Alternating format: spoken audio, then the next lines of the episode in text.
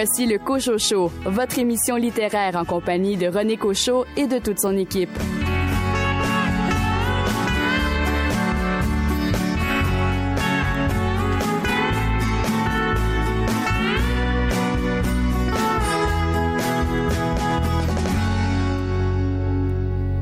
Bien le bonjour tout le monde. Toute l'équipe du Cochocho est bien heureuse de vous accueillir à cette émission littéraire axée sur la littérature d'ici. En première partie d'émission, coup d'œil sur les finalistes des prix des libraires. On jettera un coup d'œil également sur les nouveautés en librairie. Olga Duhamel, éditrice chez Héliotrope, va nous parler du roman Théo à jamais de Louise Dupré et Lisa Noro Leblanc des éditions de l'Interligne du roman Dans la peau des poètes de Jean Dumont. Et en deuxième partie d'émission, entre autres, Félix Morin qui va nous parler d'un essai signé Greta Thunberg. Bonne émission.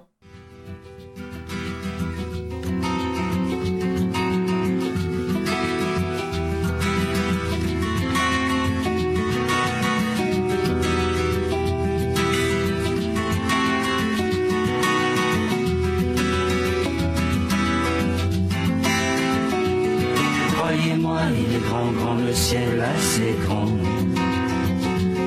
Pour être vite noir de monde, à chacun son bouquin. Ange ou diable à la ronde, bien rien, bien rien. Du bleu des satellites, des nuits météorites. Croyez-moi, il est grand, grand, le ciel assez grand. Pour que chacun dans son coin plonge au fond du zodiaque. Strapontin, fauteuil, un hamac. Pour regarder passer, passer les gens passer, entre sol et soleil. Il y a le ciel, il y a le ciel, et des vents qui s'emportent, des tas de lettres mortes. Entre sol et soleil, il y a le ciel, il y a le ciel, et midi à sa porte, ou bien minuit. Il est grand, grand, le ciel assez grand. Pour cueillir en son sein le bonheur, la misère, des avions et des saints, Apollo, des prières, des paroles d'hirondelles et celles des aigles, celles, croyez-moi, il est grand, grand, le ciel assez grand. Décider tout seul s'il sera rouge ou gris. Tant pis pour ceux qui veulent en faire gonfler la vie. Moi je crois qu'il est changeant, combien des sentiments entre sol et soleil.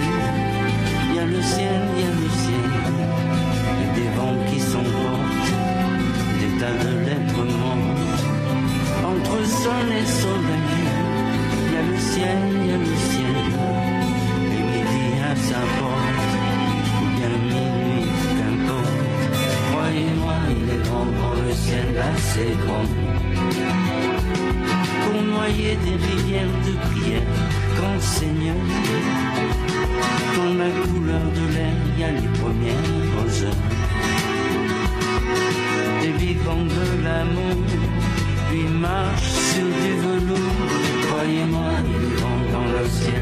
ciel assez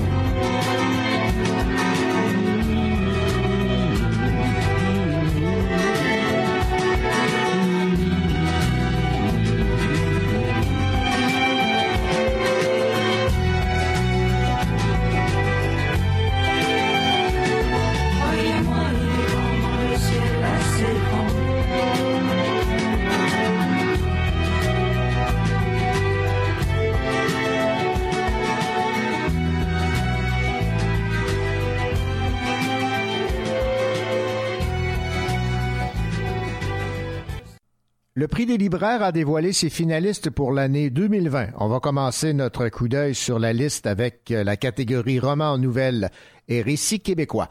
Les finalistes sont Louis Charmin pour Les offrandes, Marie-Ève Thuot pour La trajectoire des confettis, Audrey Wilhelmy pour Blanc Résine. Élie Turcotte pour l'apparition du chevreuil. Parlant de ce livre, écoutons ce qu'a à dire notre chroniqueuse Caroline Tellier à propos de ce roman publié chez Alto de Élie Turcotte, L'apparition du chevreuil. La narratrice a loué une maison de campagne et pendant que, qu'elle s'installe, se familiarise avec les lieux, elle nous dévoile un petit peu sa vie. Elle veut écrire pour mettre sur papier ce qu'elle fuit. Et je vais vous lire ce qu'elle fuit. J'ignore où naissent les racines de la haine. Elle revêt un uniforme de mort-vivant. Elle est blanche et avatique. Je suis venue ici pour nettoyer la carcasse des mots, pour apercevoir un cerf et me nourrir de son intelligence. Ce qui se passe, c'est qu'elle est harcelée par un individu. Elle est victime de cyber-intimidation. Et cet individu s'appelle Roque Dumont. Elle est traquée, en fait, par cet homme ou des hommes, c'est très imprécis au début. Ça peut même être une organisation très réactionnaire qui tient un discours misogyne. Elle veut écrire aussi pour faire le point sur sa famille, des relations qu'elle a avec euh, sa sœur, son beau-frère et son neveu. Et son beau-frère est un homme assez contrôlant. Si vous voulez, je vais vous lire un, passage d'un dialogue. Mm-hmm. Alors c'est elle qui parle, la narratrice. Elle met un point sur la table. Les enfants ne sont pas mis au monde pour les autres. La mère avale sa langue. Elle a raison. C'est ce qu'il convient de faire pour ne rien envenimer. Pourtant, en affirmant une chose, cette phrase dévoile un indice de plus s'il en fallait. L'enfant a été mis au monde pour lui. Vous voyez aussi un peu le style d'écriture, le il, elle. Je vais vous en reparler mm-hmm. un peu tantôt, mais c'est très, très particulier. Euh, le roman avance très lentement. Euh, chaque chapitre est en fait une période de la journée, le matin, l'après-midi. Donc toute l'action se déroule sur quelques jours seulement. Et la tension s'installe doucement. L'auteur nous tient dans le doute. On a vraiment l'impression au début que la narratrice là euh, angoisse sans motif valable, mais peu à peu, ça se précise. L'ennemi se précise. Parlons un peu de cette façon dont a choisi Élise Turcotte de nous euh, faire vivre l'intrigue. Oui, alors en fait, l'intrigue est, vraiment, c'est comme je vous ai expliqué, c'est très très lent. Mhm. Chaque chapitre débute avec une envolée littéraire ou philosophique. Élise Turcotte a une plume remarquable et comme je vous ai dit tout à l'heure, il y a un élément qui m'a titillé tout le long. Elle s'exprime d'une façon très impersonnelle elle ne dit jamais ma ou mon. C'est toujours écrit la sœur, la mère, l'enfant. C'est comme si elle mettait en garde la narratrice. Il y a différents thèmes, évidemment, qui sont abordés, là. Oui, tout à fait. Alors, les thèmes sont très actuels. Elle parle de montée de l'extrême droite. Mm-hmm d'un extrémisme très particulier, un extrémiste écologiste, misogyne, euh, euh, simplicité volontaire. Vous voyez un peu le profil euh, qu'on voit de plus en plus, mais qui, qui, est très actuel. elle parle de violence psychologique, violence conjugale, et puis beaucoup des dangers des réseaux sociaux, de cyberintimidation. Donc très actuel, très oui, contemporain. Oui, tout à fait. Oui, je peux vous lire un petit passage là, du de l'ennemi. Oui, ben oui. OK? Oui, vous allez voir comment c'est actuel. La résistance a perdu du terrain. Quand le révérend du cirque capitaliste passe à la télé, il se fait de plus en plus d'adeptes. Les rocs du Mont aussi, je suppose, sur les réseaux sociaux ou ailleurs, dans leur village cérébral, même si je ne fais pas d'amalgame entre eux et les millionnaires de ce monde. Tout finit par sembler si banal, le harcèlement, les paradis fiscaux, les assassins en série. Pendant ce temps, des fondamentalistes, rejaillissent de la lithosphère. Donc, ça, ça, vous a plu, là? Oui, ça me plu. C'est un livre qui laisse des traces. On va terminer cette euh, liste des finalistes dans la catégorie roman nouvelle récit avec Pierre Sanson pour son roman Le Mammouth. On écoute l'auteur nous parler de son roman. Je faisais la recherche pour euh, un roman que j'avais écrit précédemment, La Maison des Puits, et je faisais une recherche sur le yiddish. Et donc, je suis tombé sur le quartier et à travers la lecture de, de différents articles, je suis tombé sur cette histoire-là de Nikita Zinchuk, et dont j'avais jamais entendu parler. Moi qui suis né à Montréal, comme ma mère d'ailleurs, donc je suis Montréalais, le pur béton, et j'avais jamais entendu parler de cette histoire-là. Et donc, je l'ai rangée dans ma mémoire en me disant, je pourrais faire quelque chose. Mais moi, les romans historiques, entre guillemets, c'est pas vraiment pas vraiment pour moi, c'est pas mon genre.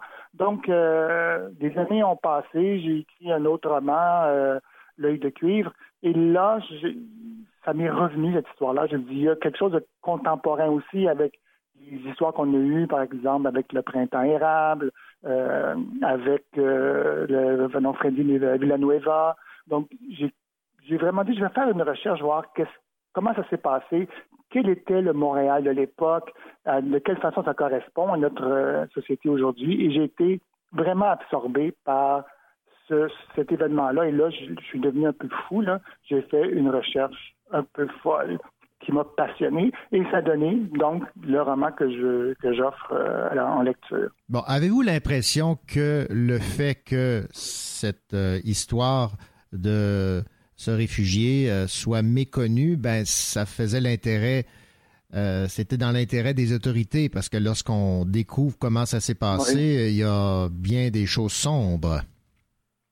Ben, vous savez, moi j'ai une, tendance à être un peu paranoïaque. Donc, euh, oui, je crois que quelque part, on a sciemment tué ces épisodes particuliers de l'histoire Québec, de Montréal, notamment la très grande vigueur du mouvement communiste à Montréal. On en a très peu entendu parler. On a eu peut-être, à un moment donné, les gens se rappellent peut-être de Léa Ropac, qui est morte après de 100 ans. Donc, elle, a pu faire le, lien avec une époque assez récente, parce qu'on la, voyait à la radio, à la télévision, on l'entendait à la radio. Mais je crois qu'on a tué sciemment ou peut-être avec euh, par réflexe tous les épisodes qui euh, pouvaient mettre en lumière la lutte de la classe ouvrière euh, au Québec, une lutte vraiment vigoureuse. Donc oui, peut-être que je le crois. Je pense qu'on le fait plus par une genre d'habitude de ne pas s'intéresser à l'histoire des gens simples mais de s'intéresser plutôt à l'histoire des vainqueurs, puis des gens euh, qu'on pourrait qualifier de, de, milieux prestigieux ou euh, des classes supérieures. Donc, je pense que s'il y a un peu des deux là-dedans, sinon peut-être une autre raison que là, j'arrive pas à identifier. Mais à mon avis, oui, on a peut-être glissé un peu trop facilement sur euh, sur ces, ces épisodes-là de l'histoire du Québec et de Montréal. Donc, je sais comment il est mort, où la balle a passé, euh, j'ai eu aussi le procès verbal, ou enfin le compte rendu de l'enquête du coroner, euh, les témoignages. J'ai vraiment fait une c'est un personnage qui a vraiment euh, existé et qui a et dont la mort, notamment les obsèques, mhm. ont causé une autre émeute très violente dans le quartier, réprimée de façon très brutale par les, autorités. Et mais tout ça, moi, j'en avais jamais entendu parler. Et pour moi, c'est important qu'on puisse affirmer que, contrairement à ce qu'on essaie de nous faire croire, le Québec n'a pas traversé les années imperméables à l'histoire, hein, comme qui se passait partout dans le monde, notamment le mouvement communiste, la lutte des classes ou du, mouvement ouvrier. Voilà, c'était Pierre Sanson qui euh, parlait de son roman Le Mammouth, publié chez Héliotrope, finaliste pour le prix des libraires, catégorie roman nouvelle récit québécois. Dans la catégorie poésie québécoise, on retrouve Annie Lafleur pour Sigu, Jonas Fortier pour Chanson transparente, Benoît Jutras pour Golgotha et Anne-Marie Desmeules pour Le tendon et l'os. Dans la catégorie essai québécois, les finalistes sont Contre le colonialisme dopé aux stéroïdes, Les brutes et la punaise, Les nations savent-elles encore rêver et Nous ne sommes pas québécoises. Et dans la catégorie bande dessinée, les finalistes sont Bout Black de Michael, Contact de Mélanie Leclerc et La grosse LED de Marie-Noël Hébert. On va écouter Mélanie Leclerc nous parler de sa bande dessinée Contact publiée chez Mécanique Générale. C'était intriguant, les chambres noires, pour ceux qui ont, qui ont pu travailler ou qui ont pu un peu euh, côtoyer le monde des chambres noires. C'était un super univers. Là. il y avait des outils, il y avait, des, il y avait des acides, il y avait des chimies, il y avait des agrandisseurs, il faisait noir, il faisait euh, lumière inactinique euh, orange. Donc c'était c'était un bel univers. Puis en même temps quand Martin revenait de voyage, c'était des photos euh, de plein de pays qui séchaient un peu partout sur les lits. Fait que c'était euh, très intriguant, mais en même temps fascinant. C'était euh, une porte ouverte là. Mais au départ, votre père n'était pas très enclin à partager avec sa fille cette, cet art qu'est la photographie. Ça prend un certain temps. Ben oui, ben tu sais, c'est, c'est pas tout le monde qui est pédagogue, hein. C'est lui, c'était un homme de peu de mots. Euh, c'est un homme vraiment de l'image et puis euh, côté euh, transmission, euh, fallait faire des efforts, fallait démontrer un peu de, de fallait être assidu dans notre curiosité puis poser des questions. De lui-même, c'est pas lui qui va dire tiens, je vais te montrer. Euh, c'est, c'est, c'est, il fallait un, il fallait le convaincre, il fallait le travailler. Contact, donc, c'est une réflexion sur l'image et c'est un, un hommage à ces artisans qui étaient euh, votre père, artisan photographe et caméraman. Oui, oui, c'est un hommage, euh, c'est un hommage à tous ces artisans-là qui, euh, qui travaillent dans l'ombre, mais qui en fait, euh, des fois ont peu de mots, mais trouvent dans la photo ou dans ben, plein d'autres manières, tous les artistes, quand, quand quelqu'un qui, qui, trouve moyen de communiquer la beauté du monde, puis tout ça, par leur art, que ce soit un appareil photo, que ce soit un pinceau, que, donc de, de, de prendre parole, mais avec un outil particulier. Alors pour lui, c'était l'appareil photo. Et puis, euh, voilà, c'est de ça que je voulais parler. C'était Mélanie Leclerc qui parlait de Contact, finaliste catégorie bande dessinée québécoise pour le prix des libraires. Et on va écouter aussi Marie-Noël Hébert, qui a publié, elle, La grosse LED chez XYZ. Marie-Noël nous dit pourquoi elle a choisi la bande dessinée et une bande dessinée en noir et blanc. Oui, ben, en fait, les bandes dessinées, j'en ai toujours euh, consommé beaucoup. C'était vraiment je lisais peu de livres, en fait, euh, enfants et adolescentes, mais je lisais vraiment beaucoup de bandes dessinées. Euh, j'allais les louer à la bibliothèque proche de chez moi, puis euh, j'adorais les, bandes dessinées qui étaient riches en détails, celles où on revenait en fait sur nos pages pour revoir les dessins. Alors quand j'ai commencé la mon mon espèce de remise en question de, de mon corps, de tout ce qui m'entourait en fait, spontanément, j'ai commencé à, dessiner ces scènes-là qui se sont passées dans mon enfance. Puis je me suis pas dit est-ce que je fais un livre de qu'est-ce que je fais? Je suis allée, j'ai fait la bande dessinée. Puis le, noir et blanc en fait, parce que c'est le médium que j'affectionne le plus et c'est le seul que j'ai vraiment vraiment amélioré euh, parce que je travaille à temps plein dans la vie puis j'ai pas pu explorer beaucoup de médiums. Euh, puis c'est, c'est mon préféré. En fait, c'est celui où je me sens le mieux. Et ça vous permet euh, de vous exprimer plus que par le texte? Le dessin, ah, c'est sûr que oui. Moi, je me considère pas euh, comme une autrice. Je suis une illustratrice. Puis c'est vraiment, euh, j'adore dessiner des émotions, j'adore dessiner euh, des ambiances. puis c'est sûr que spontanément, c'est le dessin qui vient en premier. Est-ce que vous aviez, qu'est-ce que vous aviez comme formation en, dessin? j'ai, en fait, j'ai été trois mois au collège Salette en illustration publicitaire. Euh, c'est pas mal ça, parce que j'ai jamais étudié en art. Euh, j'ai fait une session au collège Dawson en, en animation 3D, mais c'est pas vraiment euh, en dessin. mais c'est je considère que je suis autodidacte parce que j'ai j'ai pas du tout étudié là-dedans à part au collège Celette, mais j'étais rendue dans la vingtaine. mes parents voulaient pas que j'étudie en art. ça ça m'a ça m'a rendu un peu un peu plus disons triste, mais ça ça m'a fait faire des beaux dessins. Euh, en, tout cas, ça m'a fait faire la grosse lettre, je pense aussi, de ne pas toucher à, à l'art comme ça, comme je voulais. Mais je crois qu'en en, en, ayant fait cette bande dessinée-là, il y a quelque chose qui s'est assumé en moi. En tout cas, je je, je, m'observe beaucoup là, dans ma, vie quotidienne, puis il y a des choses que j'accepte plus. Puis il y a aussi des choses que j'aime expliquer aussi aux gens par rapport au corps, puis par rapport aux mots qu'on dit. Et euh, je sens qu'il y a une réception aussi pour ça. Voilà, c'était Marie-Noël Hébert qui parlait de la bande dessinée La Grosse LED, publiée chez XYZ, finaliste dans la catégorie bande dessinée québécoise pour le prix des libraires. C'était donc la liste des finalistes. Bonne chance à tout le monde.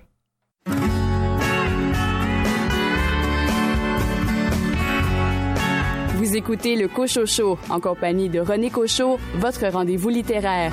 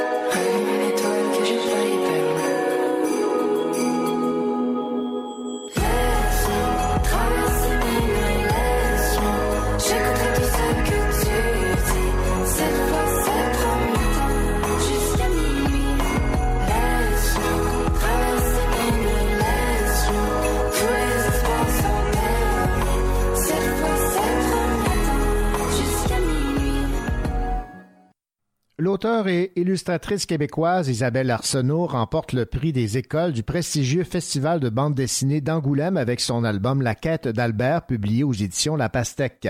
C'est la deuxième fois que le Québec repart avec un fauve, le nom donné aux récompenses de ce festival d'Angoulême.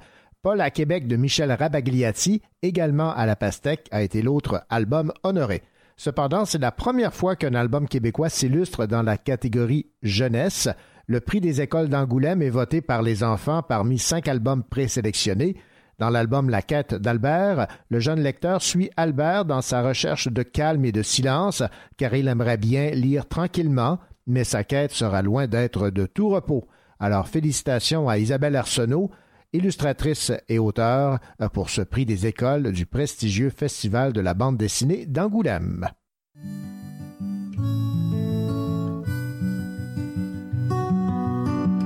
Je m'en vais t'emmener où c'est silence pour entendre juste la murmurance de ta voix une fois. Je m'en vais t'amener où il fait noir juste pour voir la petite brillance dans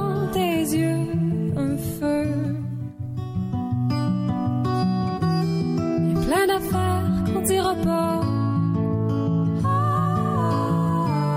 Y en a toujours qu'on dit jamais,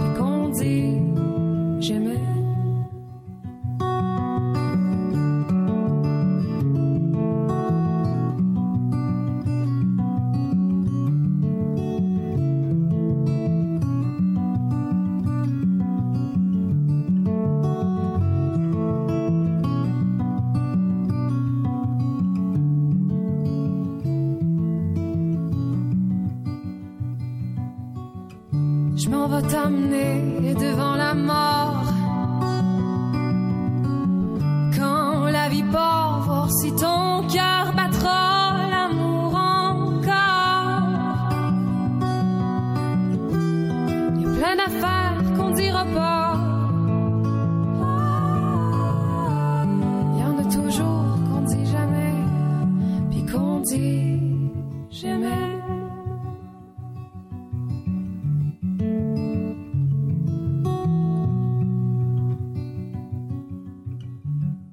Il était question un peu plus tôt à l'émission du roman Le Mammouth de Pierre Sanson. Eh bien, on apprend que ce roman, publié aux éditions Héliotrope, sera traduit en ukrainien. Le roman Le Mammouth s'intéresse à un fait historique méconnu. En mars 1933, Nikita Zinchuk, jeune immigré ukrainien, sans le sou et chômeur, était abattu d'une balle dans le dos par un policier. La maison d'édition qui euh, en fera la traduction est basée à Kiev et a déjà publié Incendie de Wajdi Wawad, Le poids de la neige de Christian Gay-Poliquin, L'orangerie de Larry Tremblay et encore Les héritiers de la mine de Jocelyne Saucier, donc une maison qui s'intéresse à ce qui se publie au Québec.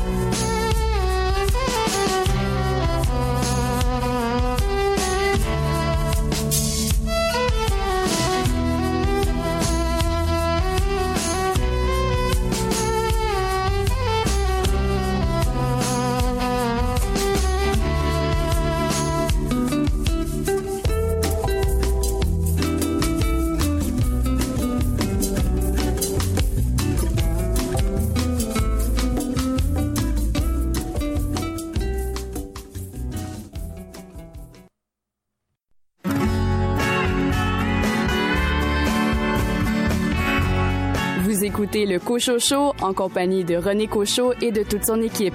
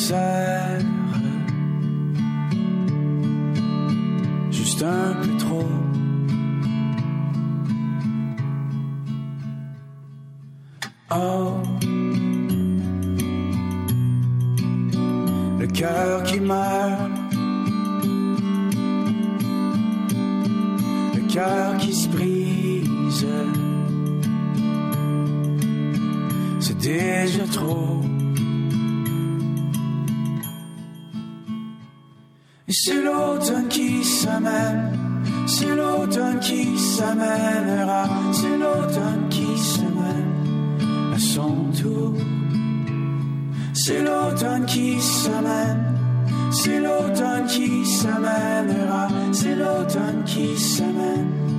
À son tour. Alors va-t'en,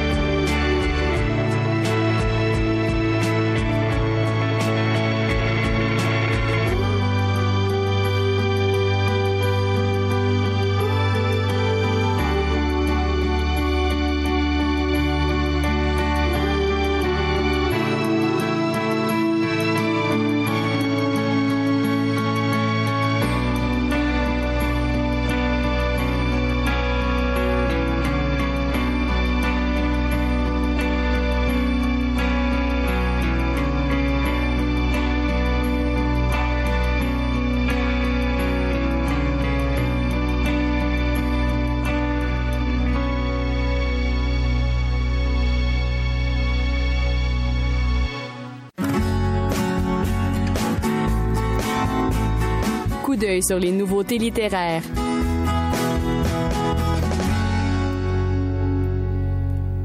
Deux romans retiennent notre attention dans ces euh, nouveautés arrivées en librairie. On commence par Dans la peau des poètes de Jean Dumont, un roman publié aux éditions de l'Interligne, dont nous parle Lisanne Rowe-Leblanc, responsable des communications et directrice du volet jeunesse à cette maison d'édition L'Interligne. Alors on l'écoute, elle nous parle de Dans la peau des poètes de Jean Dumont.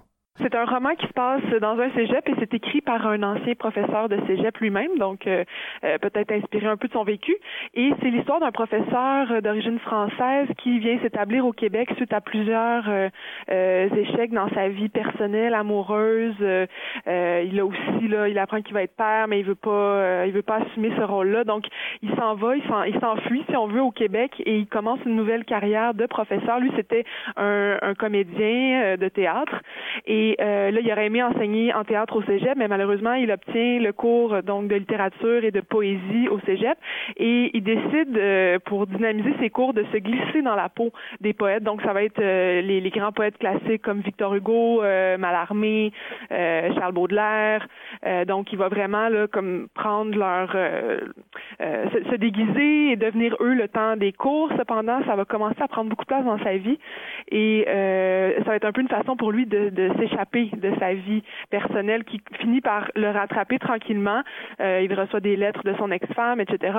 Et donc, euh, à un point tel, il va, il va tellement se plonger dans cette incarnation-là des poètes qu'il va finir un peu par s'y perdre et même peut-être sombrer dans un, dans une sorte de, de délire où il perd un peu contact avec la réalité. Donc, c'est un peu cette, cette, ce, ce cheminement-là qu'on va voir euh, dans ce roman-là de, de Jean Dumont. Et l'autre nouveauté qui a déjà fait grand bruit parce qu'elle a eu droit à de très bonnes critiques, c'est Théo à jamais de Louise Dupré, publié aux éditions Héliotrope. Cette fois, c'est Olga Duhamel, la directrice littéraire de cette maison d'édition, qui nous parle de cette nouveauté de Louise Dupré, Théo à jamais. C'est une histoire de tuerie de masse. Enfin, c'est ça l'arrière-plan. Et cet arrière-plan-là dramatique lui permet de, de, d'avoir une réflexion sur ce que c'est euh, être au monde, comment il y a une fragilité dans l'expérience humaine. Alors ça raconte l'histoire de Béatrice Béatrice est monteuse. Elle est en train de travailler un, un documentaire justement sur les, sur les tueries de masse aux États-Unis. Quand son téléphone sonne pour lui dire que son mari et son fils ont été victimes d'une attaque en Floride. Alors, euh, ils sont blessés. Donc, elle décide de prendre le premier vol. Elle demande pas plus. Elle est comme complètement sous le choc. Elle saute dans, un taxi et puis à, à l'aéroport, elle achète un, billet puis elle part euh, pour la Floride. Et quand elle arrive là, elle, apprend que la, que la, réalité est encore pire que ce qui lui faisait peur durant tout son vol. C'est-à-dire que c'est son fils qui a tiré sur son mari, donc sur son père, et le père est grièvement blessé et le fils a été abattu par un, un vigile, par un garde de sécurité. Donc, ça, c'est le, le, début du livre. À partir de là, Louise, euh, Louise Dupré va, va mener, euh, va essayer, enfin, la narratrice disons, du livre va tenter de comprendre ce qui s'est passé. Voilà donc pour ces deux nouveautés qui ont retenu notre attention au Cochocho.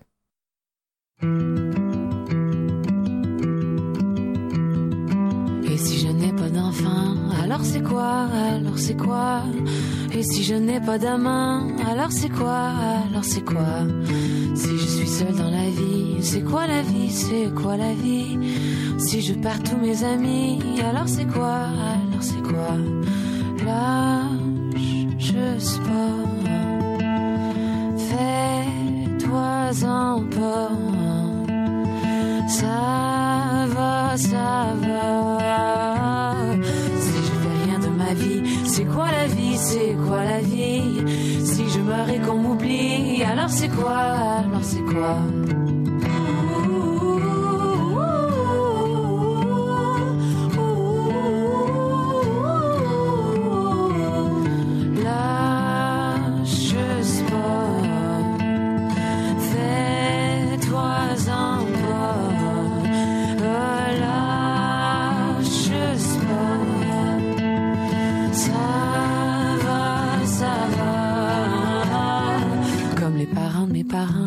Qui ont pleuré en m'accouchant, comme les enfants de mes enfants qui sont morts-nés en m'accouchant. Quand je suis seule, je suis pas seule, je fais comme s'il était avec moi.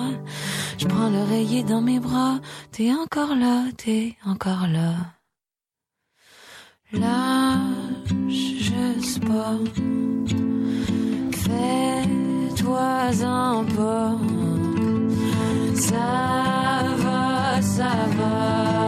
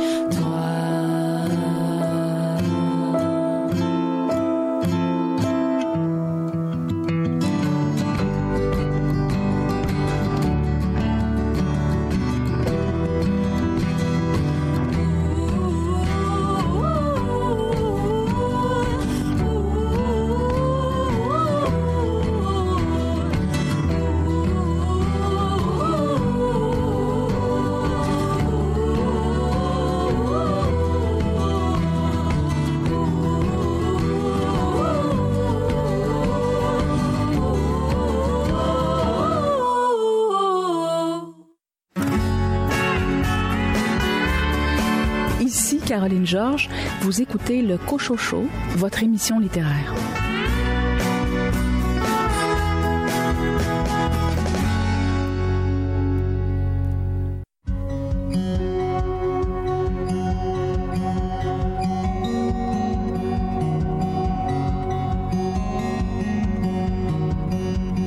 Entre ceux qui dorment debout et ceux qui rêvent d'éveiller. Je voudrais mettre bout à bout tout ce que j'ai vu, ce que j'ai touché.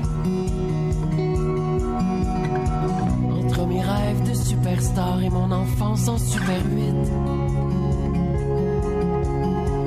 J'ai déjà vu des étoiles noires qui veulent la fin du monde plus vite.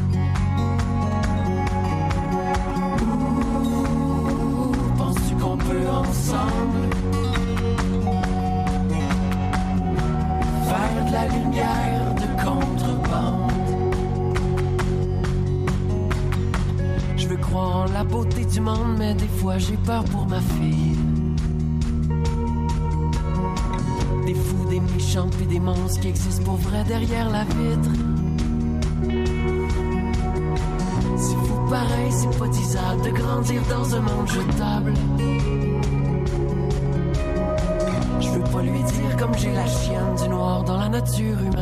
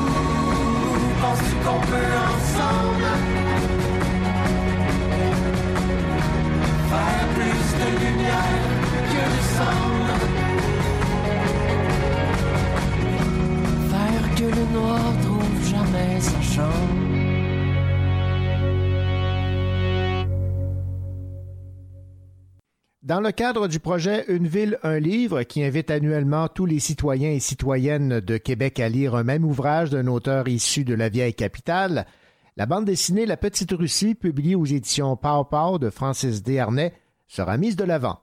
Le concept d'une ville, un livre a été lancé à Seattle en 1998 et est maintenant imité dans 400 villes dans le monde, dont celle de Québec. Il permet de rassembler la population autour d'une œuvre littéraire, de la faire connaître et qu'elle soit un moteur pour générer des conversations et pour créer des liens. La Petite Russie nous transporte dans un petit village de Guyenne, en Abitibi, au temps de la colonisation. La bande dessinée publiée à l'automne 2018 a remporté déjà le prix des libraires du Québec. L'an dernier, le livre retenu avait été La Petite et le Vieux de Marie-Renée Lavoie, publié aux éditions XYZ. Écoutons Francis Desharnais nous parler de cette bande dessinée, La Petite Russie, publiée aux éditions Pau Pau, qui a été choisie dans le cadre du projet Une ville, un livre par la Ville de Québec. Ça se passe au, euh, au temps de la colonisation de la BTB vers la fin, euh, fin des années 40. C'est l'arrivée de mes grands-parents euh, dans un, un, une petite colonie qui va devenir un village qui s'appelle Guyenne. Puis euh, le village de Guyenne et, et la colonie d'abord avaient la, la, particularité de fonctionner uniquement sur le modèle coopératif. Donc il n'y avait pas de maire, il n'y a pas de conseil municipal. Euh, C'était les, les, les, gars qui bûchaient toute la journée, euh, dessouchaient, préparaient les terres, donc travaillaient très dur et le soir en plus devaient se réunir pour décider de quelles allaient être les, les, euh, avenues pour, euh, pour la colonie et le village. Euh, parallèlement à ça, ben, j'ai dit, bon, c'est les hommes qui prenaient les décisions parce que à l'époque, le clergé était encore très présent, même dans ce, ce, nouveau modèle de société-là, entre guillemets, et ça mettait de côté les femmes, et ça, ma grand-mère avait beaucoup de difficultés à le, à supporter, donc elle, s'est battue beaucoup pour essayer de, faire changer ça. Donc, en gros, je dirais que c'est ça l'histoire de la petite Russie. Ça a duré combien de temps, là, cette euh, façon euh, de, gérer un village? Ben, ça a toujours, ça a toujours lieu. Euh, le village de Guyenne existe toujours. C'est toujours une coopérative. Euh, c'est sûr que le- le- la façon de fonctionner est un peu différente. J'avoue qu'aujourd'hui, je ne sais pas exactement comment ils procèdent, mais euh, aujourd'hui, il y a quand même un- un- une direction générale et puis bon, des des, euh, des, des, des administrateurs, mais mais c'est pas, c'est toujours considéré comme étant une coopérative. C'est une bande dessinée, la, Petite Russie. Qu'est-ce que, à votre avis, la, bande dessinée euh, permet euh, que euh, un roman, par exemple, n'aurait pas permis? Euh, Est-ce que c'est plus facile d'approche pour le commun des mortels? Euh, bon, c'est une grande question. Euh, moi, c'est sûr que pour ma part, personnellement, c'est que c'est le, le- le moyen de, de- de m'exprimer dans lequel je suis le plus à l'aise, dans lequel j'arrive le mieux à transmettre euh, les informations puis les émotions que je veux communiquer au lecteur. Euh, probablement que l'hi- l'histoire de Guyane peut, pourrait être racontée de différentes façons, autant au cinéma qu'au- qu'à- qu'en roman. Et le défi, c'est toujours de prendre son, moyen d'expression puis de, de, de- d'en utiliser les, les, les meilleurs euh, les, les meilleurs les outils, les meilleurs moyens. Donc euh, moi j'ai décidé d'y aller en- avec la bande dessinée parce que c'est ce que je connais le mieux et euh, je considère que je suis arrivé à une façon de raconter qui servait bien le récit parce que j'avais quand même 20 ans à couvrir. Euh, mes grands-parents ont habité ce village-là pendant 20 ans. Donc je devais trouver une façon de, de faire passer le temps sans euh, sans que ça soit trop lourd ou sans trop indiquer euh, 20 ans euh, 5 ans passèrent ou 2 ans passèrent. Bon, essayer de trouver des nouvelles façons de, de, de communiquer que, que le temps passe. Euh, puis je pense que c'est toutes ces, recherches-là, j'ai envie de dire, qui, euh, plaisent aussi, qui, euh, qui, qui montrent que la, bande dessinée n'est pas un, médium figé, qu'il y, a- moyen de toujours se faire surprendre à la façon de se faire raconter l'histoire. C'était Francis Desharnais qui nous parlait de sa bande dessinée La Petite Russie, publiée aux éditions Pow Pow, qui a été choisie dans le cadre du projet Une ville, un livre par la Ville de Québec.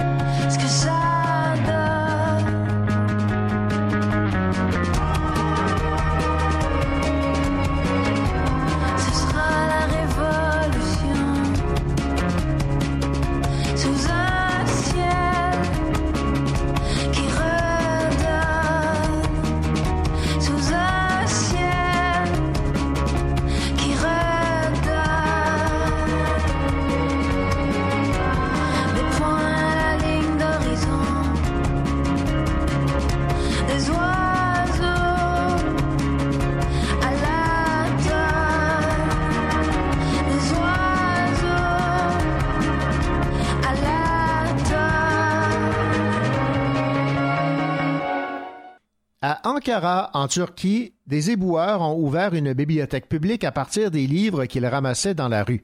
Pendant plusieurs mois, ces employés de la ville ont décidé de mettre de côté les livres abandonnés dans la rue pour leur donner une seconde vie. Une fois que les éboueurs ont amassé assez de bouquins, ils ont décidé d'ouvrir une bibliothèque. Initialement, l'endroit était réservé aux employés et à leurs familles, Mais au fur et à mesure que la collection s'est agrandie, les habitants du quartier ont démontré un intérêt, si bien que les éboueurs ont reçu l'aide des autorités locales pour ouvrir leur bibliothèque au public. Alors cette bibliothèque a été installée dans une ancienne usine de briques. Elle compte aujourd'hui plus de 6000 livres, des romans, des livres scientifiques, des bandes dessinées, entre autres. En plus des livres à ramasser dans les poubelles, les euh, livres donnés par les habitants sont venus régulièrement agrandir la collection.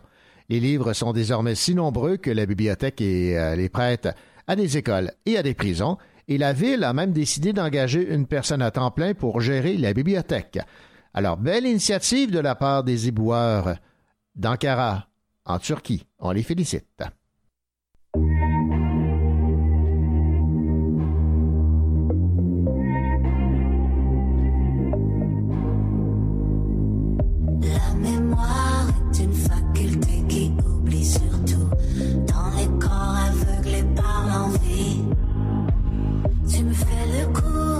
Chaque fois. Tu poses les yeux là où il ne faut pas. Et je flanche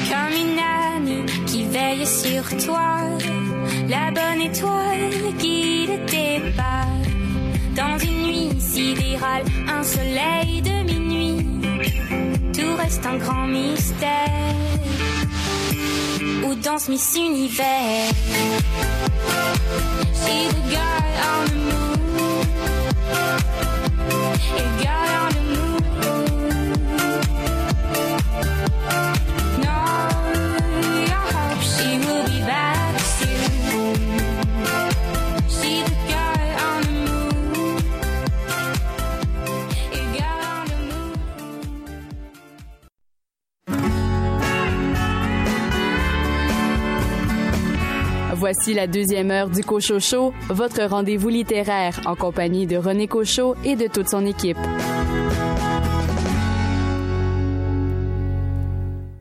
Au cours de cette deuxième partie d'émission, vous aurez droit à un 3 pour 1, c'est-à-dire trois chroniques. Félix Morin, dans un premier temps, vous vous êtes intéressé à un essai d'une auteure qui est devenue une véritable star internationale de la protection de l'environnement. Absolument, je lis euh, le petit manifeste paru chez Kero de Greta Thunberg, euh, Rejoignez-nous. Richard Mignot, de votre côté, vous vous êtes intéressé à un livre où il est question de salaud. Je vous parle d'un polar allemand. Ça s'appelle La fabrique des salauds. Et nouvelle venue au Cochocho. Elle a pour nom Micheline Roy. Nous l'accueillons avec grand plaisir. Et Micheline, comme première chronique, vous avez choisi de nous parler de quel roman? Un livre euh, avec un titre un peu surprenant. J'ai oublié d'être Sagan de Nassira Beloula. Bonne deuxième heure.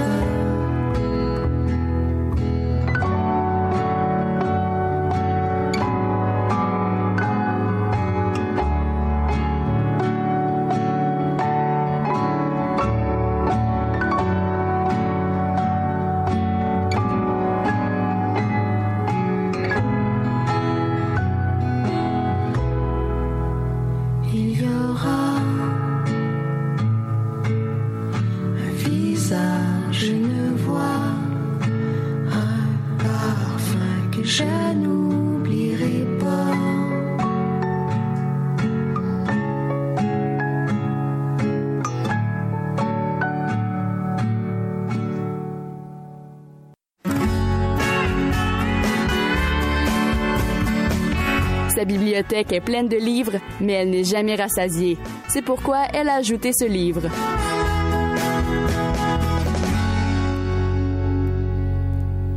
Elle s'ajoute à notre lot de chroniqueurs et de chroniqueuses. Nous l'accueillons ici au Cochocho avec la plus grande joie. Elle s'appelle Micheline Roy. Bien heureux de vous accueillir. Oui, merci.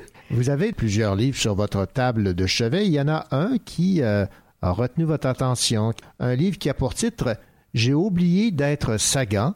C'est de Nassira Beloula. C'est publié chez euh, Hashtag Édition.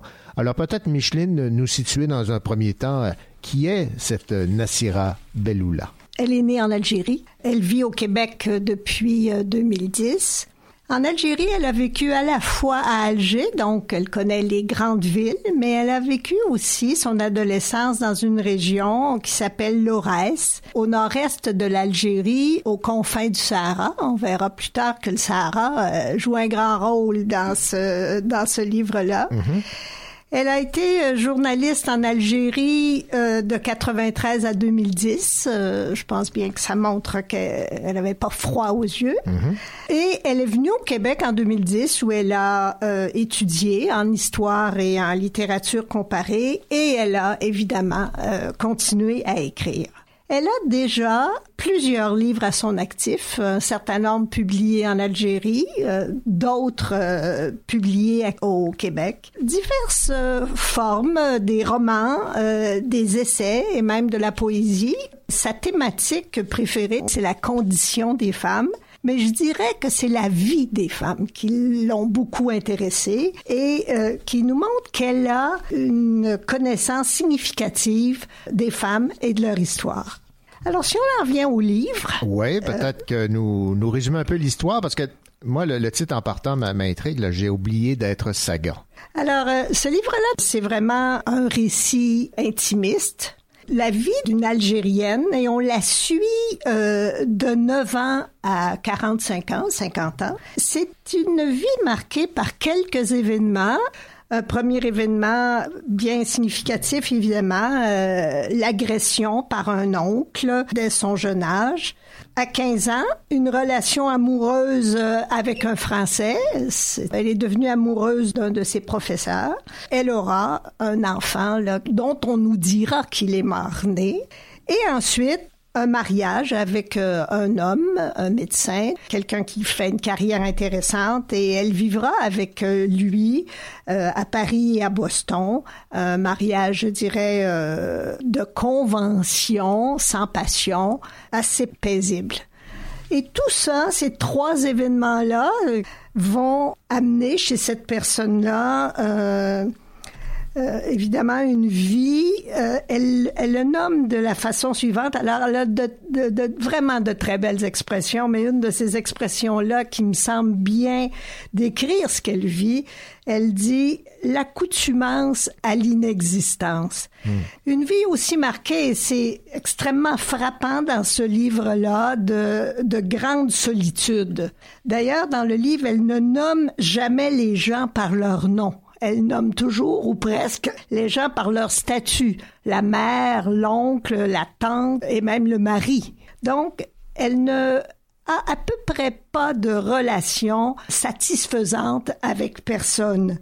Évidemment, elle vit aussi euh, beaucoup de colère et d'agressivité. C'est assez compréhensible compte tenu des événements qui sont les siens. Mais aussi, et ça pour moi, c'est peut-être ce qui a été le plus difficile, une assez grande passivité. Bon, il y a quatre thèmes principaux dans ce livre. J'ai oublié d'être Sagan de Nassira Beloula. On va commencer par la tradition. La tradition est présente partout. Tout le monde vit avec l'œil des autres. Elle dit, je vivais avec des limites sans fin. La maison, la cour, la cuisine et surtout l'honneur, le tabou, la pudeur, la honte. Et elle a vécu dans un monde de femmes qui obéissaient assez aveuglement aux hommes, mais en revanche, qui régnaient euh, en maître euh, dans la vie domestique. Elle dira, euh, ma mère notamment était le véritable cerbère de la vie domestique. Et d'ailleurs, lorsqu'elle parle de sa, du- des gens avec qui elle vivait, elle ne les nomme jamais, mais elle les appelle toujours les miennes. Alors ça, ça représente toutes les femmes qui, euh, disons, euh, régnaient euh, sur sa vie. Bon, dans les femmes qui euh, ont marqué son existence, évidemment, c'est sa mère, vous l'avez dit, la Cerbère. Euh, cette relation avec sa mère, euh, on la retrouve, elle est omniprésente, là, non? Tout à fait. Et elle est difficile, on s'en doute. Ouais. Euh, dès le, le, la- la- le premier événement, là, la, la- la- ce que j'appellerais la relation avec l'oncle, euh, elle, elle a dit cela à sa mère et sa mère euh, lui a répondu de manière, euh, et elle dit de manière glaciale, tu es folle. Et là, elle va dire, avec cet événement, j'ai perdu ma mère ce qui a occasionné évidemment crise, instabilité, tentative de suicide, de, fuite aussi. Alors elle dit, je ne sais pas pourquoi je l'irritais tant. Sa mère d'ailleurs disait qu'elle était possédée.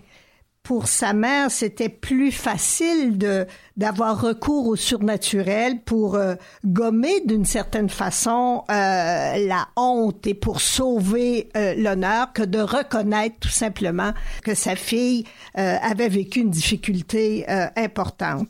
Le moment, l'autre moment où ça sera aussi difficile avec sa mère, c'est le moment où elle sera enceinte là, du professeur français. Alors euh, cet enfant-là euh, lui sera soustrait. Et trois mois plus tard, euh, sa famille la mariera. Et au moment où elle quitte la maison, sa mère lui dit Et tu ne reviens pas. Alors, elle dit L'œil de ma mère la suivra très longtemps et euh, sera toujours pour elle euh, un facteur de honte et chagrin. Bon, maintenant, Micheline, ce serait peut-être bon de nous expliquer le choix du titre de ce roman. J'ai oublié d'être Sagan. Elle dit que le professeur en question lui avait dit Tu as toujours su que j'allais écrire. Alors, ce professeur-là avait beaucoup d'admiration pour Françoise Sagan et cette image-là l'a longtemps paralysée. Comme elle ne pouvait pas écrire euh, comme Sagan, elle, cela l'a gênée dans le développement de sa capacité d'écrire. Mais au fil du temps, et euh, lorsqu'elle aura été là euh, plus tard, elle s'est mise à, à- à l'écriture. Mais pour s'assurer qu'il n'y aurait pas de comparatif avec Sagan, elle s'est mise à écrire des romans à l'eau de rose. Et ces romans-là, comme elle dit, elle ne vivait plus l'amour, mais elle inventait l'amour. Elle inventait l'amour. On comprend mieux donc euh, le choix du titre. Euh, J'ai oublié d'être Sagan, mais maintenant, euh, parlons un peu de, de cette conclusion fort intéressante de ce roman. La conclusion est, très intéressante dans le sens où la conclusion ramène les personnages principaux, l'amoureux, là, le, le professeur, la mère, et puis l'enfant dont on lui aura dit euh, qu'il était mort-né. Alors elle dira, il il- j'ai dû traverser de nouveau le désert pour revenir euh, à moi-même. Si je prends l'écriture, euh, pour moi, c'est une écriture qui est euh, c'est une écriture très rigoureuse. Les phrases sont courtes, on a l'impression que c'est ciselé. Donc une écriture qui est rigoureuse, mais très poétique, de magnifiques expressions. La structure du livre euh, est assez hachée. On passe d'un univers à l'autre et je pense que ça montre bien le désarroi de la narratrice. Et euh, d'une certaine façon, les mots qui sont là, ça nous permet véritablement d'avoir accès à une personne et dont on sait bien qu'elle est fictive, mais c'est le plaisir du livre, d'avoir accès à ce que au cœur et à la tête de la personne. Alors ça en fait euh, un livre très intéressant. Micheline Roy, ça a été un plaisir euh, de vous entendre pour euh, nous parler de ce euh, roman de Nassira Belloula aux éditions Hashtag. J'ai oublié d'être euh, Sagan. Merci. Merci beaucoup.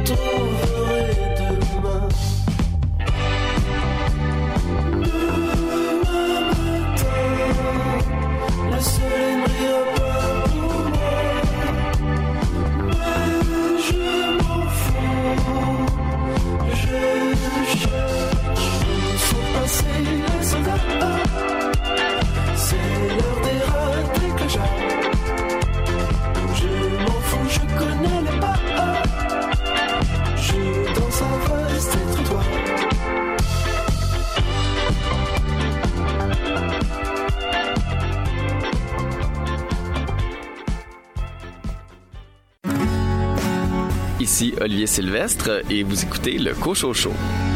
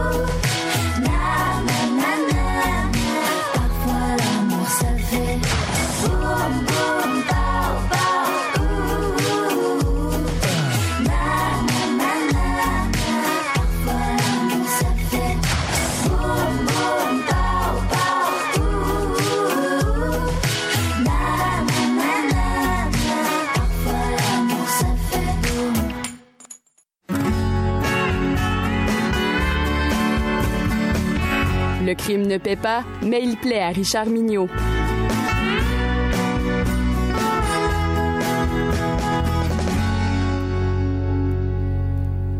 Richard Mignot, les escrocs sont souvent identifiés comme étant des salauds. Voilà que vous nous parlez maintenant d'un roman qui a pour titre La fabrique des salauds. Alors, comme titre, c'est accrocheur. Oui, puis euh, avec raison d'ailleurs. Euh, il y a quelques années, j'amorçais ma lecture d'un pavé plein de promesses, Les bienveillantes de Jonathan Littell. Plein de promesses, sûrement. Tout à fait, car après quelque temps, ce grand roman se méritait le prix Goncourt et le grand prix du roman de l'Académie française en 2006. Bien humblement, je vous avoue, ne pas avoir eu la persévérance de lire jusqu'au bout. Après quelques 200 pages, j'ai appliqué le troisième droit des lecteurs de Daniel Pennac, le droit de ne pas finir un livre. je me suis drôlement ennuyé. Ça peut- D'accord. J'étais peut-être un des seuls au, au monde, mais quand même. Bon. Voilà pourquoi j'avais une légère appréhension en ouvrant ce nouveau pavé de plus de 880 pages. N'ayez aucune crainte, La fabrique des salauds de Chris Krauss est un véritable tourne-page doté d'une intrigue passionnante et avec une écriture qui coule comme une source à la fonte des neiges. Aucun temps mort, aucune baisse d'intérêt. Mais qu'est-ce que c'est que cette fabrique des salauds? Le roman débute en 1974 dans une chambre d'hôpital où Constantin Solm cohabite avec Sébastien Morle, un hippie ayant des problèmes importants au cerveau. Constantin souffre de méningite et doit vivre avec une balle de fusil qui s'est logée dans son cerveau. Un jour, il décide de raconter sa vie au jeune hippie, une vie qui traversera tout le 20e siècle allemand. Constantin, que tout le monde appelle Koja, est plus jeune que son frère Hubert. La famille Solm recueille une petite fille dont les parents ont été exécutés, Eva, qui deviendrait donc la demi-sœur des deux frères, et qui sera au fil du temps bien plus qu'une demi-sœur, je vous le dis. Commence alors ce récit de la vie de ces trois personnages absolument fascinant. L'auteur nous invite à pénétrer de plein pied dans l'histoire de l'Allemagne du 20e siècle. Nés au début du siècle en Lettonie, les deux frères se formeront à l'école des jeunesses nationales socialistes, puis tout naturellement, ils feront partie des hautes sphères des nazis, des SS en participant activement à la montée de ce nazisme qui était si, euh, si difficile pour l'Europe. Même le narrateur Koja nous avouera qu'il ne s'est pas nécessairement rendu compte de ce qu'il vivait, et ce, avec quoi il grandissait. Comme si le destin était écrit avant, les deux frères seront réunis dans le giron des lubies d'Hitler, mais seront désunis par leur amour respectif de la même femme, leur sœur adoptive Eva. Et ce désaccord se transformera bien sûr en une haine intense, alimentée par leurs apprentissages de cette tragique fabrique des salauds. L'auteur nous transporte au cœur même de la Shoah, à travers les yeux de ce personnage énigmatique et complexe qu'est Koja. Cela donne une vision bien particulière au lecteur et nous fait poser la question effrayante oui, mais moi, qu'est-ce que j'aurais fait dans cette entreprise terrible où on banalisait le mal et la mort à grands coups de mensonges et de vision politique? Après la guerre, dans un pays vaincu, où les Alliés sont à la recherche des criminels nazis, les deux frères continuent leur épopée en fuyant le camp des vaincus pour se joindre sous de fausses identités au service de contre-espionnage. Pire encore, Koja, après avoir tué tant de juifs, pour se rapprocher de sa demi-sœur, intègre même le Mossad, malgré son passé et ses crimes de guerre. Commence alors un jeu international de l'après-guerre, la montée du régime de l'URSS et la formation de l'État d'Israël. On assiste à tout ça et c'est passionnant. Quand on termine la lecture de cette brique énorme, on se dit que nous avons suivi un cours d'histoire intéressant sans jamais une goutte d'ennui. La fabrique des salauds, c'est plusieurs romans en un. C'est un cours d'histoire par un professeur érudit et captivant qui nous plonge au cœur de l'action. Et la fabrique des salauds, c'est aussi la découverte d'un auteur capable de scotcher son lecteur pendant toute la lecture de ses 880 pages. Alors n'hésitez pas à vous plonger dans ce roman qui allie les qualités d'un excellent roman historique, d'un récit d'espionnage palpitant et d'un roman d'amour passionné. L'histoire, je devrais dire, les histoires de Koja, Hubert et Deva Solm vous tiendront en haleine, mais la grande qualité de Chris Krauss, c'est de vous les faire aimer malgré leur folie. Ah ben ça, c'est un tour de force. ah oui, pas mal, oui. Richard Mignot, merci beaucoup. Alors, on rappelle le titre de ce roman de 887 pages publié aux éditions Belfond, La fabrique des salauds. Merci beaucoup. C'est un plaisir.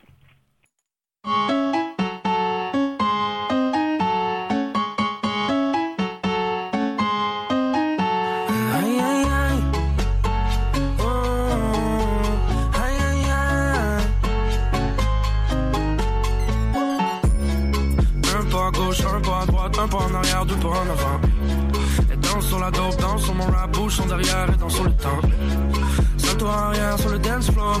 Et quelques pas les mauvais fait de l'impro. Nos émotions sont coordonnées sur la chanson, on est synchro.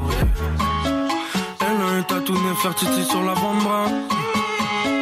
L'œil de russe dans son cou pose pas tous les mauvais gars. Danse, danse, danse. C'est ce qu'elle se pense, pense, pense. T'inquiète te regarder, mais juste avec moi que. J'ai l'impression avec mes skis de limo. On a ridé sur la 7 drague la mort. Quand on est ensemble, on a du good. On transforme le cannabis en bouquin. Y'a aucune raison pour qu'on feel bad. Y'a aucune raison pour qu'on chicane.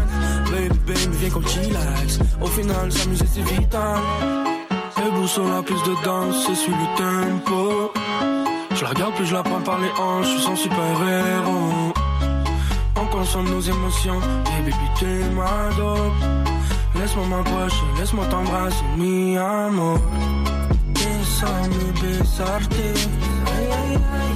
Déjame besarte. Déjame besarte. Besarte. Yeah, yeah, yeah. Viens tant qu'on rigole.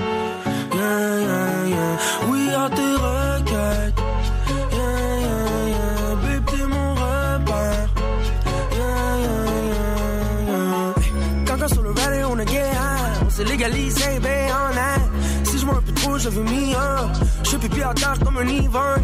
Tic tac, tic tac, tactique, pas plus vite fait. J'espère que la vie me. Ça serait temps que je prenne une Kit Kat. Je me quand je fais une petite nappe.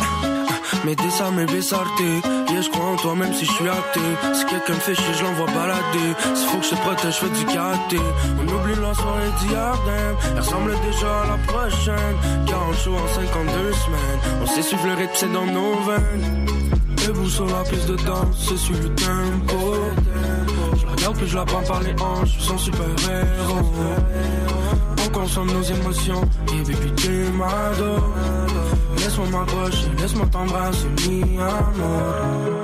Déjame besarte, ay, ay, ay. Déjame besarte, ay, ay, ay. Déjame besarte.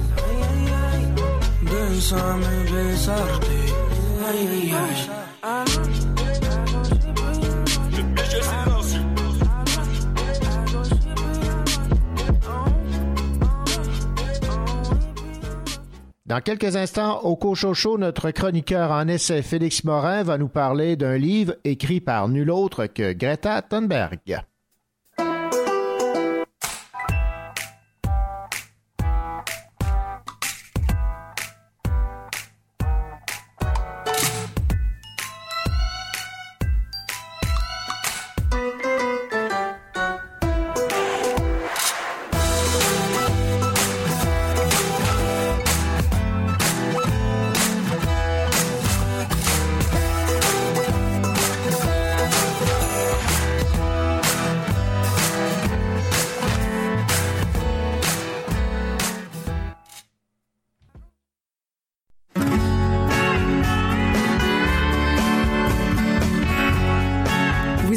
Le Cochocho en compagnie de René Cochot, votre rendez-vous littéraire.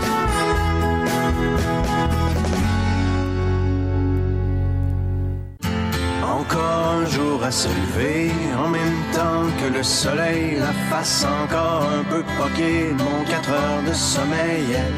Je tire une coupe de puff de clope, job done pour les vitamines, puis un bon café à l'eau de mop, histoire de se donner meilleur mieux.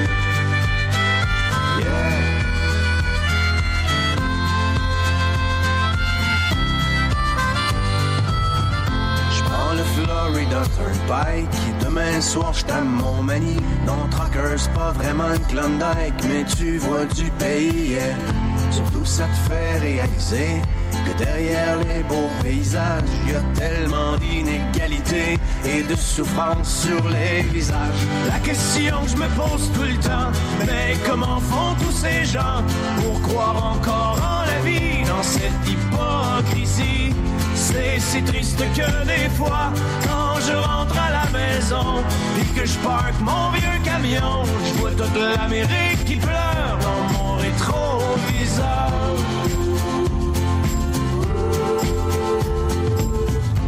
Moi je traîne dans ma remorque tous les excès de mon époque, la surabondance surgelée, shootée, suremballée, yeah. Pendant que les vœux pieux passent dans le beurre, que notre insouciance est repue, c'est dans le fond des containers que pourront pourrir les surplus. La question que je me pose tout le temps, mais que feront nos enfants quand il ne restera rien que des ruines et la?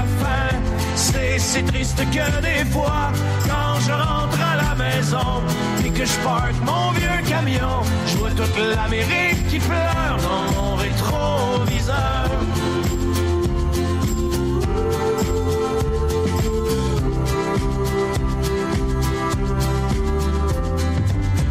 Sur l'Interstate Interstate 95 partent en fumée tous les rêves. Un char en feu dans une bretelle, un accident mortel, yeah. Et au milieu de ce bouchon, pas de respect pour la mort. Chacun son tour joue du klaxon, tellement pressé d'aller nulle part. La question que je me pose tout le temps, mais où s'en vont tous ces gens? Il y a tellement de chars partout, le monde est rendu fou. C'est si triste que des fois, quand je maison que je parque mon vieux camion, je vois toute l'Amérique qui pleure dans mon rétroviseur.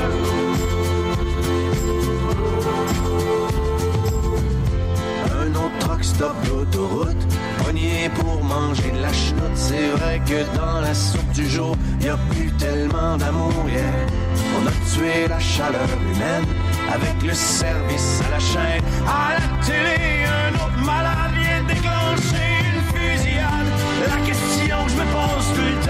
mais comment font ces pauvres gens pour traverser tout le cours d'une vie sans amour? C'est si triste que des fois, quand je rentre à la maison et que je parque mon vieux camion, je vois toute l'Amérique qui pleure dans mon.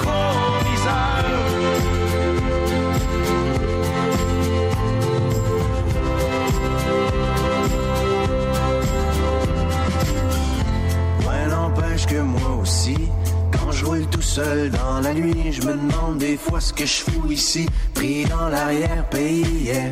Je pense à tout ce que j'ai manqué avec Mimi puis les deux filles et j'ai ce sentiment fucké d'être étranger dans ma famille.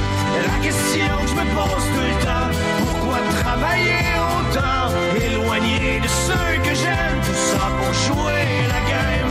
C'est si triste que des fois,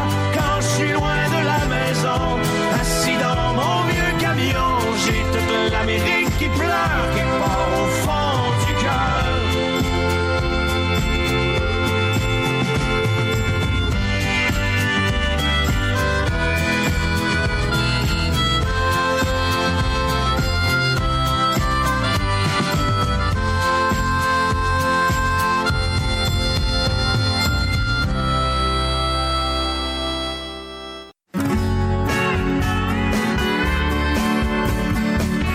Il affectionne particulièrement les essais littéraires. Félix Morin.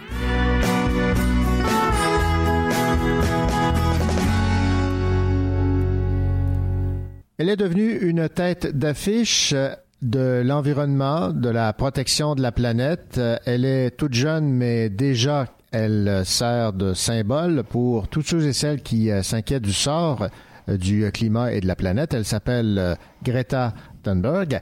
Et c'est euh, de elle dont on va parler aujourd'hui avec euh, Félix Morin. Félix, bonjour. Bonjour. Félix, vous vous êtes intéressé en fait à, à- à un livre qu'elle a écrit elle-même, Greta Thunberg, qui a pour titre Rejoignez-vous. En fait, c'est un, un tout petit manifeste qui pourrait Ah, se résumer par euh, le titre du fameux film de Bro et Perrault là, pour la suite du monde. Mais oui, en fait, c'est exactement ça, parce que dès le début du manifeste, on apprend qu'elle a fait une dépression, en fait, à 11 ans, euh, à cause du climat. C'est-à-dire que, pour, ça veut dire déjà il y a 5 ans, elle dit, en fait, la raison de, de sa dépression, elle dit surtout, euh, euh, tout le monde s'accorde à dire que c'est une menace existentielle, le défi le plus important de notre époque, et pourtant, personne ne bouge, tout continue comme si de rien n'était. C'est-à-dire que je pense que dès sa, jeunesse, sa logique, on relie souvent justement à son, à, à son Asperger, mais je pense que même n'importe quel enfant qui comprend ce qui se passe présentement sur Terre, on voit que déjà à cette époque-là, comprenait pas l'inaction. Elle affronte dès le départ euh, ceux qui l'argumentent, parce que c'est un peu une forme de sophisme, que elle, dans le fond, elle devrait retourner à l'école. Ça, souvent, les personnes lui disent, ah, faudrait, c'est une place d'une jeune fille de 16 ans, ce serait de devoir étudier. Elle, elle va le dire. Et pourquoi au juste est-ce que je devrais étudier pour un avenir qui pourrait bientôt ne plus exister parce que personne ne fait rien pour, pour la sauver? Quel est l'intérêt de suivre les enseignements du système scolaire quand les plus grands scientifiques issus du même système ne sont pas écoutés par nos politiques et nos sociétés? Je pense que la, la réponse est assez claire. Ok, du moins on peut ne, on peut ne pas être d'accord avec elle, mais du moins clairement elle répond euh, d'avance euh, aux critiques qu'elle pouvait bien recevoir. Bon, évidemment, elle euh, se base sur euh, le rapport du GIEC. Comment ne pas être anxieux, on pourrait dire ça ainsi, mais elle est sévère, mais à vos yeux, elle est juste. Oui, parce que dans le fond, d'une certaine manière, ce qu'on peut dire, c'est que les, toute forme de mouvements sociaux liés à l'environnement et même les médias qui ont tenté de conscientiser euh, la chose ont échoué à alerter le grand public. Personne trouve euh, n'a trouvé de manière efficace de mobiliser les gens sur cette question. On a essayé plusieurs manières, mais on se rend compte que la peur n'a pas fonctionné. Euh, on, s'est- rendu compte, par exemple, que l'encouragement, le fait de rendre ça, de faire un peu ce qu'on appelle du greenwashing, c'est-à-dire vraiment de pousser ça, le, le mousser, de montrer que c'est quelque chose de positif, ça n'a pas fonctionné. Alors, euh, c'est ça, elle se rend compte que ça fonctionne pas. Là, je tiens à le préciser, là, parce que je veux pas non plus de démagogique. Échouer à faire quelque chose ne veut pas dire qu'on est responsable. Je veux pas dire que les médias sont responsables du fait que ça fonctionne pas. ouais, Sauf ouais. qu'on n'a pas trouvé de manière de faire passer le message. Puis Ça, Mhm. je pense que c'est collectivement, collectivement qu'on peut se rendre compte qu'il n'y a pas eu vraiment de mouvements politiques qui ont surveillé ça. Le Parti vert aura très, très peu de, de points. Les partis les plus verts dans toutes les élections au Canada sont ceux qui ont le moins euh, de votes, généralement. Alors, on se rend compte que l'enjeu environnemental est plus polarisant que mobilisant. Et là, c'est vraiment quelque... Dans ce sens-là, c'est la critique qu'on faire à Greta. Elle participe à ça. Mais clairement, c'est quelqu'un qui dit, ben là, on va dépasser le fait de vouloir plaire, de vouloir déplaire, on va juste en parler. Alors, elle, elle polarise à cause de ça, mais clairement, c'est quelqu'un qui essaie de dépasser ce clivage-là. Bon, vous dites une jeune fille qui ne veut plus d'espoir. Non, elle est tannée de l'espoir. En fait, je vais, je vais la citer longuement. Elle dit Nous sommes à un moment de l'histoire où toute personne avec une idée sur la crise climatique qui menace notre civilisation et toute la biosphère doit parler avec des mots simples. Peu importe si cela soit confortable ou non, nous devons changer à peu près tout dans nos sociétés. Plus grande est notre empreinte carbone, plus grand est votre devoir moral, plus grande est votre audience, plus grande est votre responsabilité. Les adultes continuent de nous dire c'est notre devoir de donner de l'espoir aux jeunes. Je ne veux pas de votre espoir, je ne veux pas que vous soyez plein d'espoir, je veux que vous paniquiez, je veux que chaque jour vous ayez peur comme moi, et puis je veux que vous agissiez, je veux que vous agissiez comme si vous étiez en crise, je veux que vous agissiez comme si notre maison était en feu, parce qu'elle l'est. Voilà. Alors, tu sais, c'est- c'est- ça fesse. Moi, je, je, je te dirais que c'est à ce moment-là que j'ai un peu lâché le livre, je vais prendre une petite marche. Et euh, en fait, ce que vous avez remarqué, c'est que, bon, elle a 16 ans. Oui. Elle a une, euh, une grande force, cette euh, jeune fille, mais vous auriez aimé, bon, évidemment, l'argumentaire est là, mais peut-être un argumentaire un peu plus ficelé? Oui, un peu plus ficelé, parce que dans le fond, c'est un manifeste. C'est- le problème de tous les manifestes. En fait, c'est rare un manifeste très, très bien ficelé. Parce que souvent, le but d'un manifeste, c'est de susciter une émotion davantage qu'un argumentaire. Et en fait, susciter une émotion davantage que faire une démonstration d'un argumentaire. L'idée, c'est que c'est quand même fait par une fille de 16 ans. C'est-à-dire que je trouve déjà ça impressionnant, la Mhm. qualité, le- les, les sources citées ce qu'elle avance, son articulation, le fait qu'elle anticipe des questions, des réponses, des critiques. Clairement, c'est quelqu'un qui euh, aurait gagné dans le fond à faire un livre plus long, mais je pense qu'elle est pris par un sentiment d'urgence. Puis en ce sens-là, peut-être que la forme du manifeste était justement la, meilleure forme. Alors, vous êtes enseignant en éducation et comme jeune enseignant, vous vous dites quand même que euh, ce, livre touche et euh, gagnerait finalement à être mieux répandu? Tout à fait, parce que c'est un livre simple qui, premièrement, euh, s'enseignerait bien justement dans, des cours de philosophie au collégial, justement à cause de la forme, justement à cause que il y a, des, y a quelques sophistes par-ci par-là, mais aussi elle, elle nomme des sophistes qu'elle reçoit. C'est-à-dire, je pense pour un étudiant de philo 1 qui voudrait décoder ça, je pense qu'il y aurait beaucoup de choses à dire et en plus, euh, je pense aussi que que la forme euh, et l'actualité du, du texte euh, les toucherait. Mais euh, comme enseignant, je te dirais que je suis principalement touché euh, pour deux raisons, en fait. C'est parce qu'à chaque fois que je lis ou que j'entends Greta Thunberg, j'ai l'impression qu'aucun enfant devrait avoir à faire ça. J'ai beau avoir 11 ans de plus vieille qu'elle, j'ai 27. Euh, comme adulte, je me sens triste qu'elle ait à porter un fardeau qui est aussi grand. En fait, euh, nous devrions tous le porter pour elle. On devrait tous le porter pour nos étudiantes et nos étudiants. C'est absolument pas le cas. C'est-à-dire que tout repose sur les épaules d'une génération qui aura pas le temps de prendre le pouvoir, en fait, d'ici à ce que ça, ça crash. Parce que selon le GIEC, c'est d'ici 12 ans. Là, c'est en 2018. Depuis un an, ils disent que ça va plus vite. Donc, on se rend compte qu'ils auront absolument pas le temps de faire. Souvent, on leur dit oui, quand ce sera votre tour, vous prendrez, euh, vous prendrez le relais, mais absolument pas. Ils auront peut-être pas le temps de prendre le relais, ou du moins le relais qu'ils vont prendre sera insuffisant. Ça veut dire que d'une part, je suis touché par eux, puis de l'autre côté, je suis aussi euh, touché par euh, par le fait que j'ai seulement 10 ans de plus vieux qu'eux. C'est-à-dire, d'une certaine manière, moi, je veux juste être en pire condition physique et mentale pour subir tout ce qu'ils vont subir eux autres aussi. C'est-à-dire que, d'une certaine manière, je suis, je suis stressé comme être humain, je suis stressé comme enseignant que d'avoir à enseigner dans une telle période de l'histoire de l'humanité. Bref, un, un constat bien déprimant qui euh, justifie cette éco-anxiété. Oui, parce que ce, ce livre-là ne va pas régler toutes les nuits d'insomnie dans le fond que vous allez vivre, mais c'est un livre qui nous permet de rentrer, euh, comme je disais, dans, dans les communautés des humains et des insomniaques en même temps. En fait, n'importe quelle personne qui vit de l'éco-anxiété, comme des fois, je dois avouer, j'en ai fait. Mhm. Euh, c'est un livre qui te permet de mettre au moins des mots sur ce qu'on vit, puis tout d'un coup, on se sent quand même un peu moins seul. Rejoignez-nous. Grève pour le climat, Greta Thunberg, c'est euh, son publicite pour euh, sauver la planète. Rapidement, c'est aux éditions Kero et je pense que c'est quelque chose comme de, entre 3 et 5 dollars. C'est vraiment euh, presque rien. C'est-à-dire que ça vaut la peine d'y jeter un œil. Merci beaucoup, Félix Morin.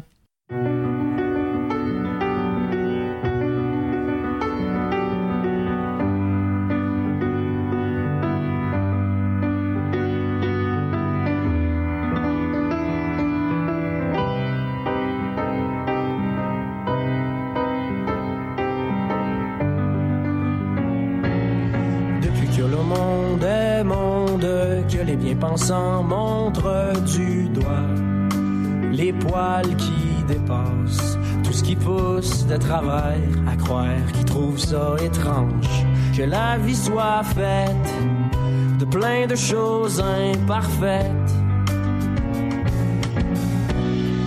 Je frise la crise quand j'entends toutes les bêtises que disent les mauvaises langues qui veulent pas entendre que la vie c'est aussi sexy que les dents d'en avant de Freddie Mercury sont pas toutes drettes, puis c'est correct parce que ça serait plate en maudit si on était tous pareils, si on croyait tous au même soleil. Eh, eh, eh.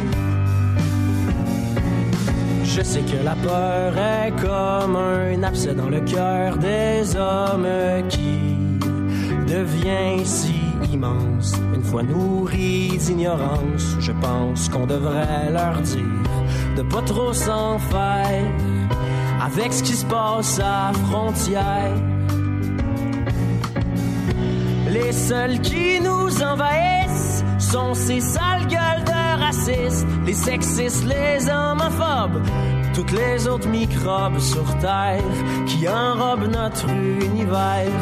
La vie c'est aussi sexy que les dents d'en avant de Freddie Mercury sont pas toutes drettes, puis c'est correct parce que ça serait plate en maudit si on était tous pareils, si on croyait tous au même soleil.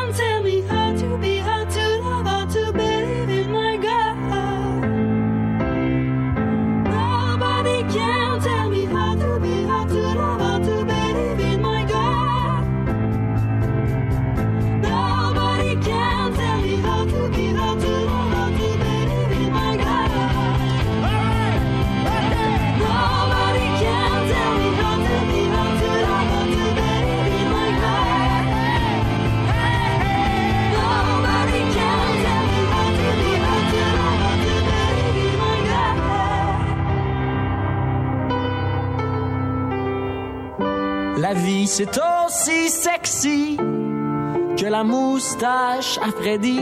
On s'attache puis on se fait des amis pendant que d'autres s'arrachent l'esprit à essayer de nous diviser. Mais tant que je pourrai respirer, je vais toujours essayer de les empêcher de la raser.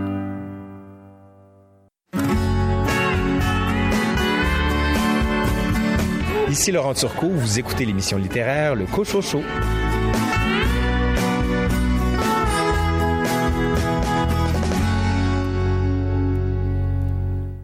L'auteur à succès Mary Higgins Clark est décédée à l'âge de 92 ans. Elle a écrit une cinquantaine de livres écoulés à quelques 100 millions d'exemplaires. Mary Higgins Clark est devenue auteur à succès au cours de la seconde moitié de sa vie, écrivant ou co-écrivant, notamment avec sa fille Carole, plus de 50 best-sellers, souvent adaptés à l'écran, au cinéma comme à la télévision. Les ventes de ses livres ont dépassé les 100 millions d'exemplaires. Mary Higgins Clark s'est inspirée du procès d'une femme accusée d'avoir tué ses enfants pour écrire La Maison du Guet en 1975, livre devenu son premier best-seller. Et deux ans plus tard, son éditeur lui proposait 500 000 dollars pour écrire un troisième livre. Ce fut La Nuit du Renard, un de ses plus grands succès, roman qui a fait d'elle l'une des reines du suspense.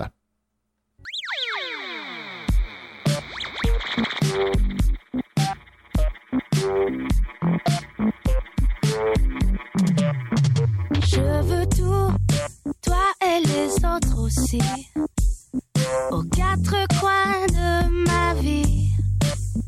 Sur les cœurs, il n'y a pas de prix. Je veux tout, tout de suite et ici. Je veux tout, l'image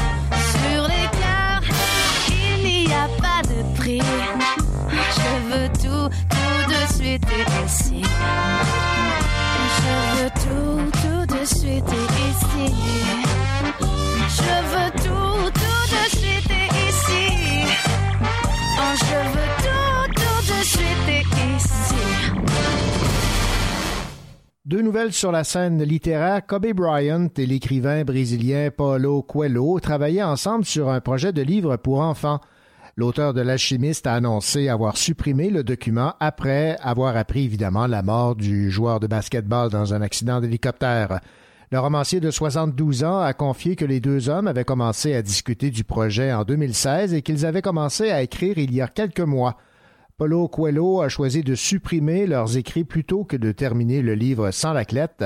Cette décision a déçu plusieurs admirateurs de la vedette du basketball qui ont demandé au célèbre auteur de changer d'idée. Et deux auteurs québécois voient le prestigieux Festival international du film de Berlin s'intéresser à leur univers. La déesse des mouches à feu de l'auteur Geneviève Peterson, adaptée à l'écran par Anaïs Barbeau-Lavalette, sera projetée.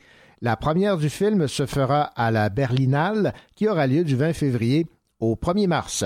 Ce film sera en compétition dans la catégorie Génération K+, qui rassemble les productions qui portent un intérêt au monde de la jeunesse. Par ailleurs, le roman La fiancée américaine de l'auteur Éric Dupont se trouve dans la liste des 12 participants choisis parmi 170 candidats du book à la Berlinale. Cette activité permet aux livres en compétition de se faire connaître auprès de producteurs. Le livre primé sera adapté par la suite au grand écran. L'Allemagne, la France, le Royaume-Uni, l'Italie, le Canada, les Pays-Bas, la Norvège, l'Autriche, la Suède et la Turquie sont les pays représentés. Alors euh, bravo et félicitations à Geneviève Peterson et à Éric Dupont.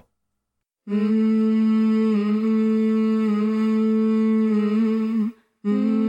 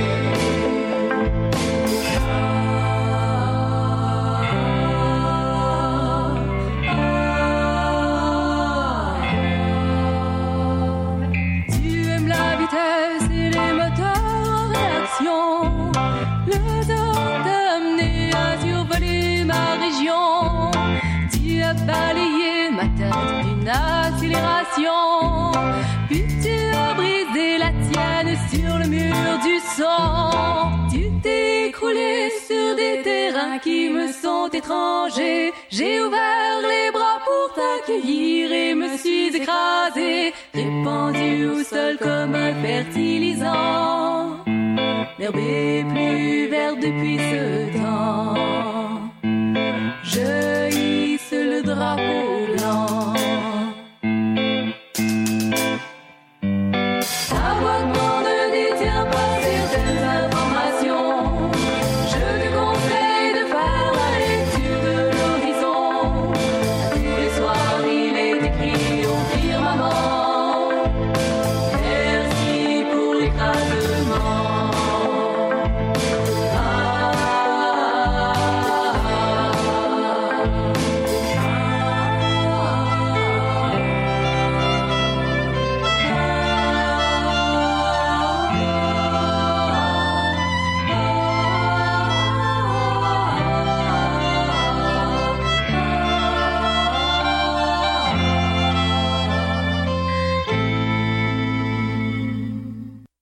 C'est ainsi que se termine votre édition littéraire du euh, Cochocho. Ici René Cochot. Au nom de toute l'équipe, nous vous souhaitons une belle semaine, surtout de belles lectures.